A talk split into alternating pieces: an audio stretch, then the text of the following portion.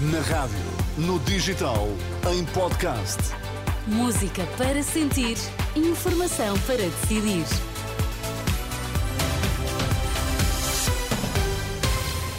Atualizamos agora toda a informação na Renascença. Começamos pelos títulos em destaque a esta hora. Boa noite. Conselho Nacional do PSD aprova listas de candidatos a deputados. Os comboios podem voltar a parar já em março, mas desta vez por tempo indeterminado.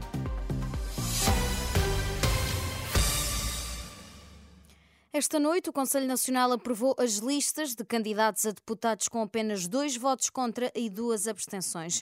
Luís Montenegro saiu satisfeito da reunião. Há vários deputados que não constam das listas. É o caso de Fernando Negrão e Duarte Pacheco. O líder do PSD diz que nem todos podem ficar contentes e fala na aposta dos independentes e na qualidade dos futuros deputados. Nós, nestas noites, temos sempre decisões que eh, satisfazem uns e não satisfazem outros Aquilo que nós procuramos fazer foi, eh, de uma forma conjugada, garantir uma altíssima qualificação eh, da nossa proposta, a integração dos contributos das nossas organizações que no território nos representam, quer em cada conselho, quer em cada distrito e nas regiões autónomas, obviamente, e ao mesmo tempo abrir o, o partido à sociedade, acolhendo pessoas de reputada qualificação para nos ajudarem nas mais variadas áreas.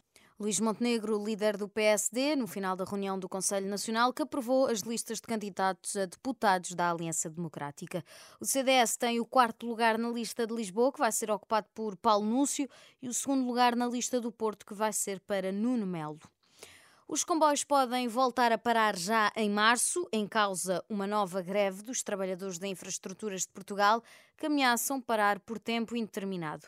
Ouvido pela Renascença, o presidente da Associação Sindical dos Profissionais do Comando e Controlo Ferroviário lamenta que se mantenha a falta de condições de trabalho. A nossa profissão nunca foi regularizada. Temos controladores de tráfego aéreo, temos controladores de tráfego marítimo, não temos controladores de tráfego ferroviário, porque não interessa nem ao sistema, porque não querem pagar e não querem dar condições de trabalho e condições às pessoas para, para, para poder elaborar na profissão de acordo com, com critérios de qualidade e, portanto, nós, chegando a 2024 e havendo sempre recuso em relação a isso, não há mais hipótese que não ir para a greve. Adriano Filipe, ouvido pela jornalista Anabela Góis. Os músicos e artistas do Centro Comercial Stop, no Porto, manifestam-se esta terça-feira junto aos proprietários das várias lojas daquele espaço. A manifestação vai decorrer durante a Assembleia de Condomínio, que vai deliberar sobre uma nova administração. Em causa está a falta de comunicação e transparência, o funcionamento do Centro Comercial após as 11 da noite e a participação da comunidade de músicos e artistas na administração do edifício. Numa publicação na rede social Instagram, os músicos indicam que a manifestação de interesse vai decorrer pelas duas da tarde no auditório do Centro Comercial Stop.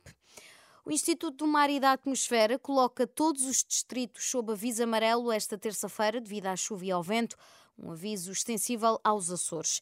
Nas costas sul e zonas montanhosas da Madeira e toda a ilha de Porto Santo vão estar sob aviso laranja por causa da chuva e do vento. O aviso laranja é o segundo mais elevado numa escala de 4.